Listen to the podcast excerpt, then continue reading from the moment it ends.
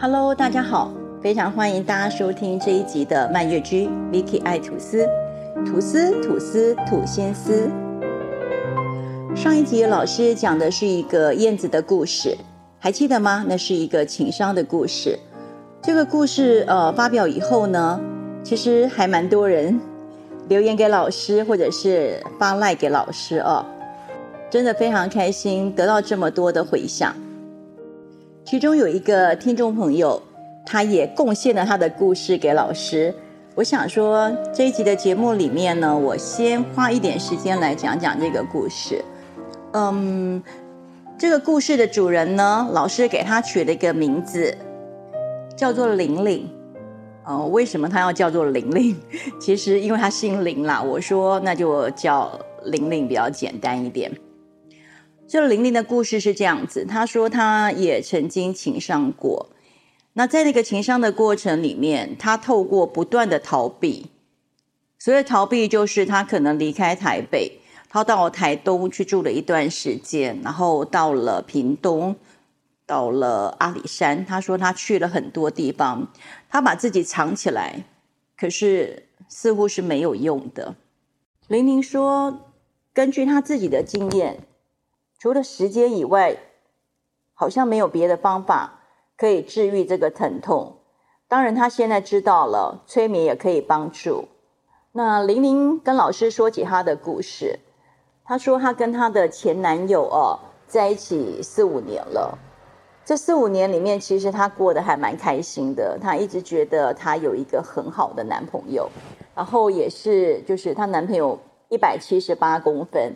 长得很帅，她其实觉得她的感情生活是非常愉快的。可是不知道从什么时候开始，她觉得她男朋友慢慢的在疏远她。以前会来接她下班的，就慢慢的越来越不来接了。啊，以前假日大家会腻在一起，现在假日也常常说她有事啦，或公司要加班等等的。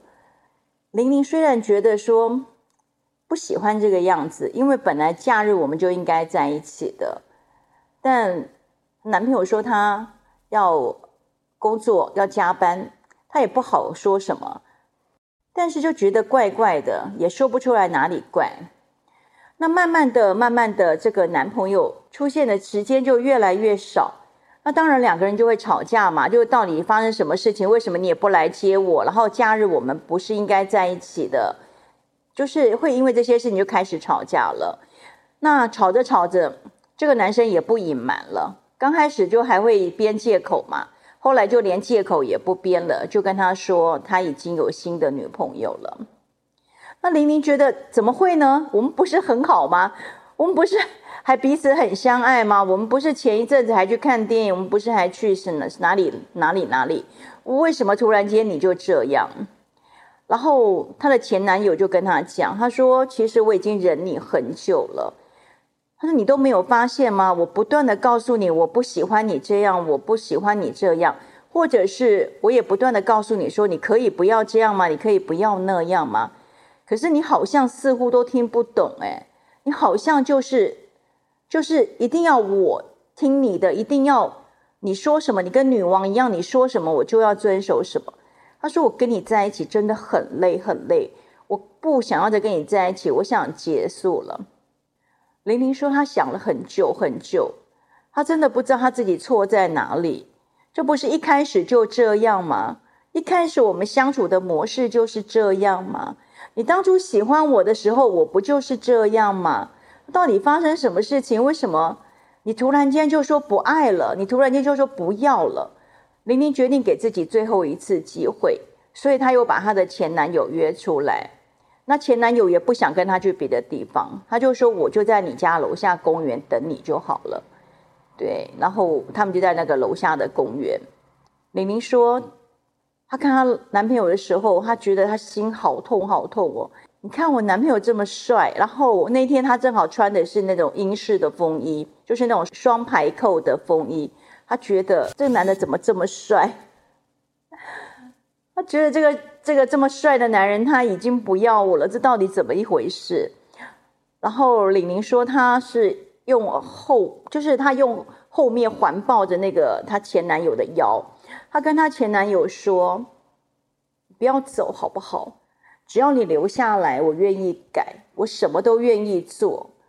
我慢慢改，我一定会改成你喜欢的那个样子。我不会再骄纵，我也不再耍脾气。只要你还在我身边就好，你不要走好不好？李宁说，她的男朋友就前男友啦。她说她非常非常冷淡的用她的手把我环抱在她腰上的双手就掰开来，然后掰开来之后，他就跟她讲，他说：“玲啊，我跟你说。”这个世界上不是只有你一个人活着，不是你想怎么样就可以怎么样的。李宁说，他那时候真的就觉得世界已经崩溃了。他不断的在回想，他到底在哪一个环节出了错误？不是从一开始我们认识就这样吗？如果说我任性，如果说我骄纵，那不是在一开始我就任性，一开始我就骄纵吗？那为什么当初你没有嫌弃，或者是没有告诉我？然后四年后，你告诉我说你要离开我的原因是因为我太骄纵。林说他想很久，哎，他就是想不出来为什么，但他也知道回不去了，他知道再多说什么都没有用了，那也只能放手。刚开始被抛弃的那几天，他其实很难受。他说他。他不断的哭，然后不断的找人哭诉，然后朋友啦、同事啦，反正他就不断的一直在说，一直在说，一直的哭，一直的哭。当他把身边的朋友跟同事都烦过一轮以后，他觉得他还是没有办法忍受，所以他就辞职了。他就真的毅然决然辞职了。他想要离开，到一个没有这个男生的城市，所以他拉着他的行李箱先到台东。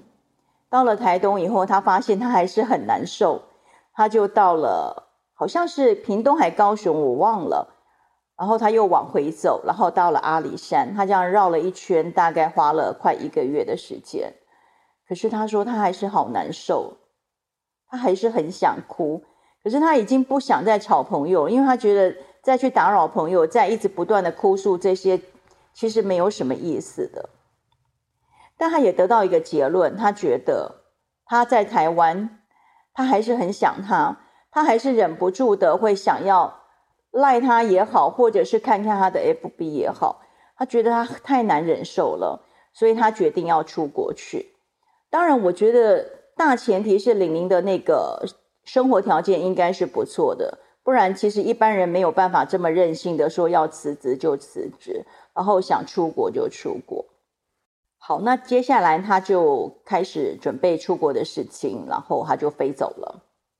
李宁说，他去了几个国外的城市，当然，我觉得他的英文也是好的，要要不然也没办法这样走。对，他说他他到了国外去，他才发现其实距离不是问题，他仍然非常思念他，他不断的在检讨说，到底这四年来他犯了什么错。他到底做了什么事情，让这个男生这么厌恶他，非要跟他分手不可，而且是完全不留情面的，说切就切，说走就走。他说他不断的检讨，不断的检讨，他真的不知道他错在哪里。结果有一天，他突然顿悟了，他突然顿悟了，他懂了，其实很简单的道理，就是不爱了，就是不爱了，这么简单。当初他爱我的时候，我怎么样的骄纵，我怎么样的蛮横，他都觉得很可爱。但是现在他不爱了，我所有的行为都变成是一个让他讨厌的事情。李明说那时候他懂了，他突然间醒来了，他觉得他不要再难过了。他已经都躲到国外去了，还不够吗？真的够了。他觉得他不要再这样了，他要为他自己活着。她不要再为一个不爱她的男人活着，然后她就收拾了行李，她就回来了。这段时间大概差不多三四个月的时间。当然，他不是在回来之后他就呃无敌铁金刚一样的那么强壮，他仍然还是会隐隐作痛。但是他说他已经懂了。李宁跟我分享的是，时间真的是一个最好治疗的工具。当然，他现在也知道了说，其实催眠在情商上面是有很大的帮助。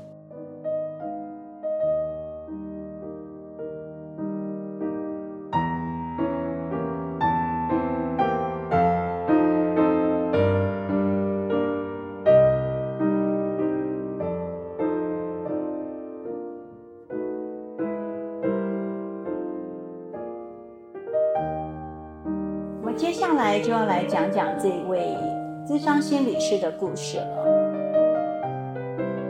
这位智商心理师呢，老师给他取了一个名字叫做瑞秋。那当然你会问说，哎，老师，那为什么要叫做瑞秋？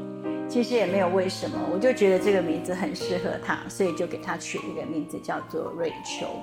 好，那我先讲一下。瑞秋跟老师的接触，是因为他看了老师的粉砖之后，直接跟老师呃接触。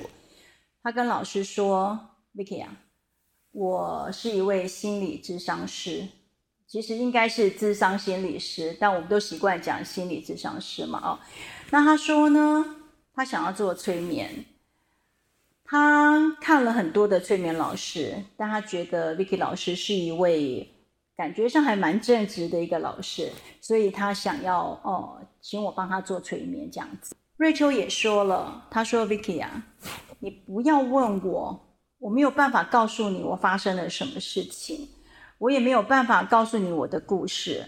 那我希望你帮我的忙是，我想要去看看我的前世或前几世。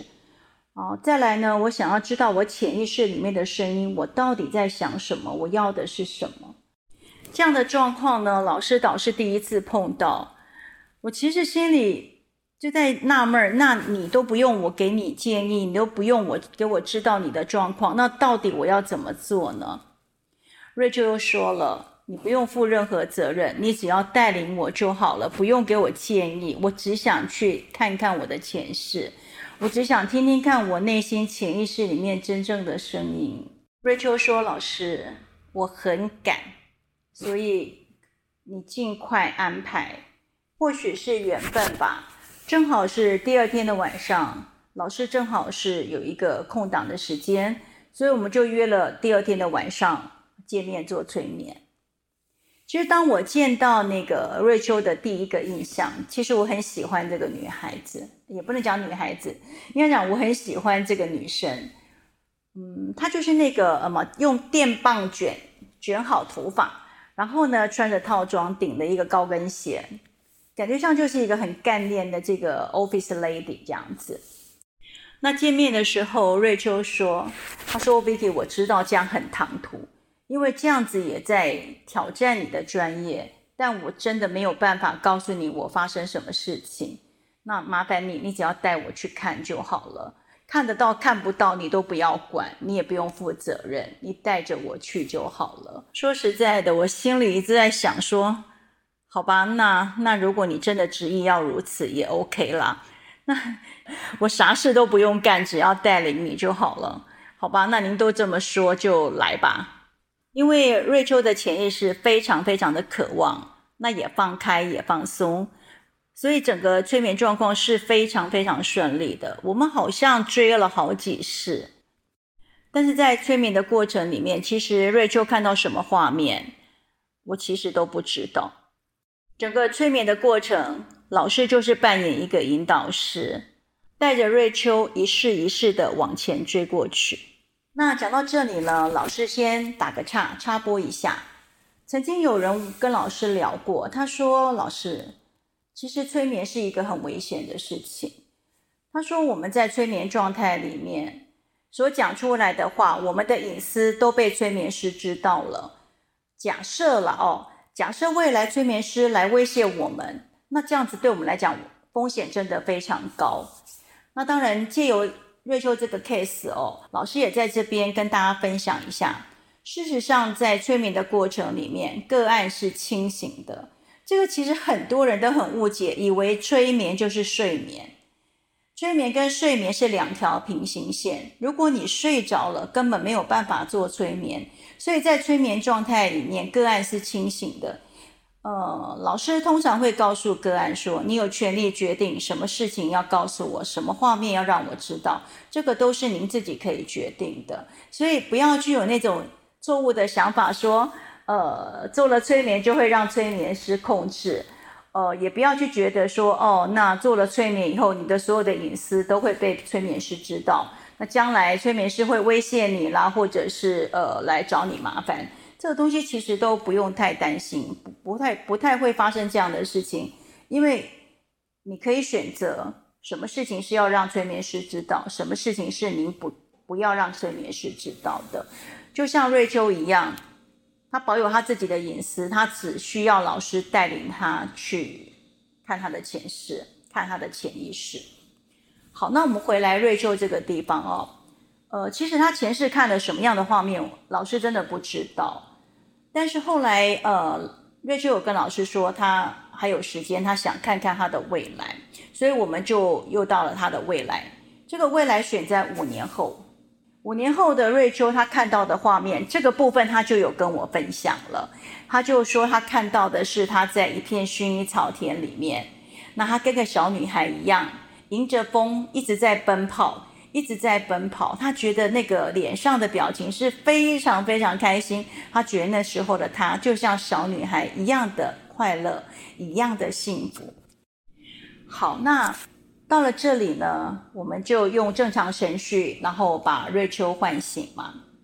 唤醒之后的瑞秋，他就跟老师讲，他说：“Vicky。”我现在可以跟你分享我的故事了。瑞秋说：“我一开始没有让您知道我的故事，真的很抱歉，也很不礼貌。但是我不能说。”他说：“这个事情发生以后，他也咨询了他几位好朋友的咨商师，但是所有人给他的建议，他觉得都不是他要的。他不想让我事先知道，是他很怕我跟所有的人一样。”他也不希望我有先入为主的观念，所以他说：“我知道我这样很不礼貌，但是我真的不得已，我不能告诉你。那现在催眠已经做完了，我跟你分享一下我的故事。那接下来就是瑞秋的故事。瑞秋说她在二十三年前哦，跟她老公结婚了，他们是在美国认识的。那瑞秋的老公是她的学长。”这个学长呢，在学生时代是一个风云人物。他说，学校很多的女生都非常非常的风靡他，当然也包括瑞秋。后来，她的老公选择跟她在一起的时候啊，她说真的非常非常开心。她说，我就好像是那种被选中那种妃子，有没有？就是皇上翻牌子翻到我的那种感觉。她说她真的很开心。然后他们在美国也。就是谈恋爱也非常愉快，后来回来到台湾之后就结婚了。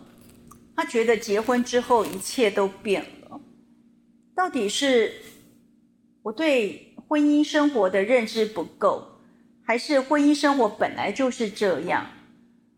瑞秋说，她结婚之后大概一年左右，她发现她老公每天除了上班，就只有做一件事情，就是坐在沙发上面。拿着遥控器转过来转过去，转过来转过去。他们结婚一年多以后呢，就怀孕了，然后生下孩子。生下孩子之后，好像对这个家庭的生活也没有带来太多的冲击跟喜悦。他们的小孩呢，给娘家妈妈带，然后礼拜六、礼拜天他们会带回来。她觉得她老公。跟他儿子的互动好像也不多。一般来讲呢，就是爸爸对儿子会有一个可能是带领的作用，或者是爸爸是儿子学习的一个榜样。但是他先生也很少带小孩子出去打球，或者是带小孩子出去干嘛。她觉得她老公对那个电视跟遥控器的兴趣，比对他跟他儿子的兴趣还要浓厚。一路上走来呢，瑞秋说，她在这个工作的职场上面，她不断的努力，或许去进修，或许去考证照，她不断的努力，一直在往前走。可是她每当回到家，看到她老公一直坐在那个沙发上的时候，她觉得她有一股气，这股气不知道要怎么讲。那她在这个一路上，她跟老公也求救过，然后也吵过架。可是好像都没有什么用。她老公最常讲的一句话就是：“你怎么这么不满足？我又没有小三，我也没在外面应酬，我不过就是回来看看电视。为什么你连电视机你都容不下？”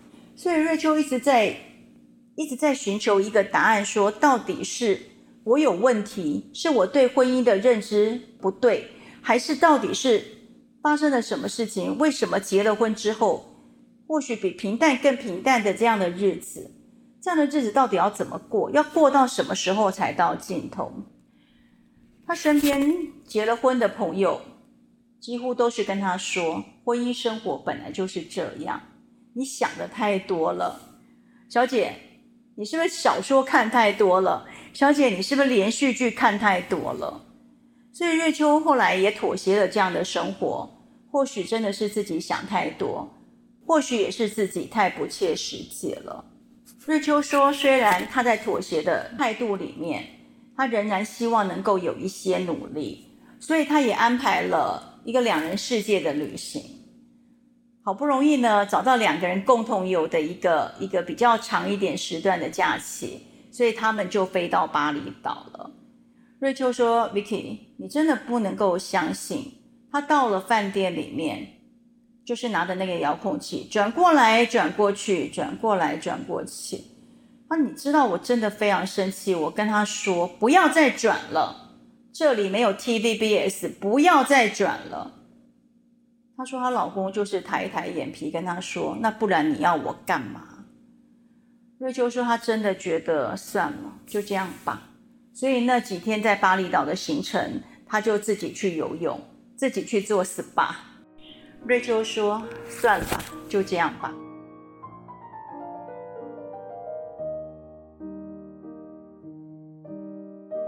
有些事情哦，不知道是冥冥中的安排，还是老天爷真的有听到瑞秋的呐喊。”瑞秋说：“他在去年的时候，在一个学术的研讨会上面，他认识的这个男生，他叫做 Jason。Jason 也是老师帮他取的名字。”所以，如果你也叫 Jason，如果你也正在听故事，请不要对号入座。好，那他认识 Jason 之后，他说他整个心都活过来了。他说：“我怎么能够碰到一个这么懂我、这么了解我的人呢？我们之间哦，甚至于不需要言语，只要一个眼神就知道到底对方想干嘛。”瑞秋说：“Vicky 啊，你知道吗？我有多久多久没有心动过？”我以为我的心已经死了，就没有想到，就没想到我还是有一颗炙热的心。我那时候真的很开心，很开心。瑞秋说，我每天期待的就是早上去上班的那段路程，在开车的路上面，我可以肆无忌惮的，我可以完完全全的，哦，用赖跟 Jason 来聊天。我们可以天马行空，我们可以肆无忌惮，我们可以想说什么就说什么，想聊什么就聊什么。说他觉得那个上班的路程真的太快了，他不知道为什么上班的路程可以这么快，不是通常都塞车塞得很久吗？他都希望能够塞车塞久一点，希望那条路可以再更长一点。当然，虽然在快乐的这个后面的部分。瑞秋仍然知道他有一些道德的束缚是必须要去遵守的，所以他也咨询了一些呃他的朋友，或者是跟他一样的心理师哦。但是大家给他的建议都是告诉他，你不要这么冲动，爱情只是假象，又或者说你离开现在的舒适圈，去追求那一段感情。其实是一个风险很大的，几乎没有一个支持他的声音在那边。可是你知道吗？当那个蠢蠢欲动的心已经被燃起的那个时候哦，真的很难很难让他平息下来。所以瑞秋感到一方面很兴奋很开心，一方面他又觉得他到底该怎么办？除了这个道德跟世俗的眼光。还有一个比较麻烦的事情是，瑞秋大了 Jason 整整四岁，这也是瑞秋比较比较担心的地方，或者是比较思考多的地方。那比较好的地方是，瑞秋虽然有婚姻的关系，但是 Jason 是单身的。所以就就这样子，他非常非常的纠结，他也不知道应该去追求他的爱情，还是应该留在原的地方过着这一段他觉得比白开水还要白开水的生活。所以他决定要做催眠，他想去看看他跟 Jason 的前世或者前几世是不是有一些的关联性。他做催眠也想了解一下，他到底内心深处那个潜意识的声音是要他做什么。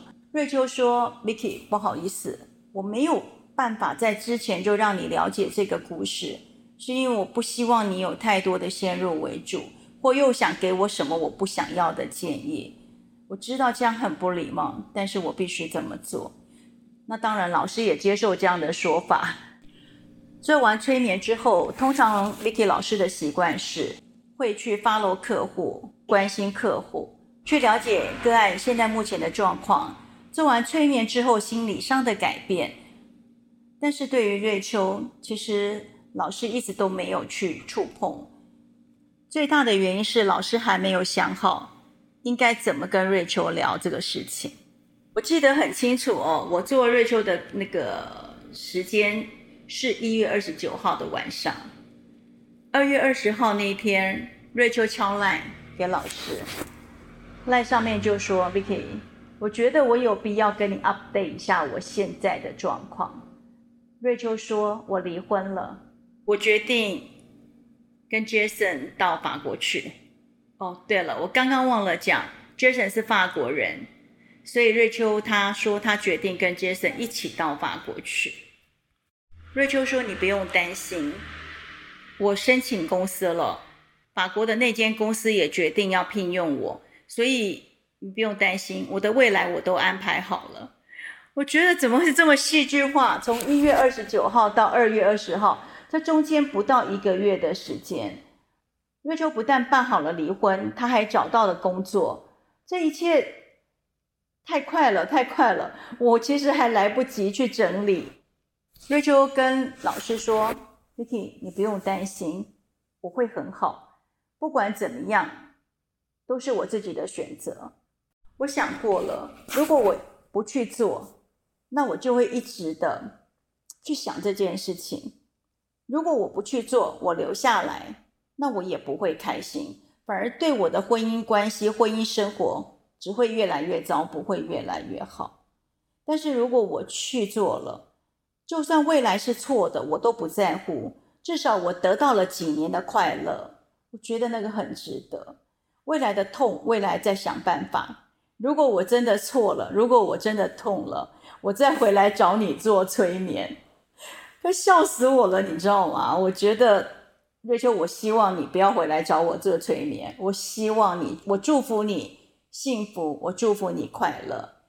老师不知道未来还有没有机会再见到瑞秋，但是从他的字里行间，我真的可以感受到他的快乐跟开心。所以没有对错，只有选择。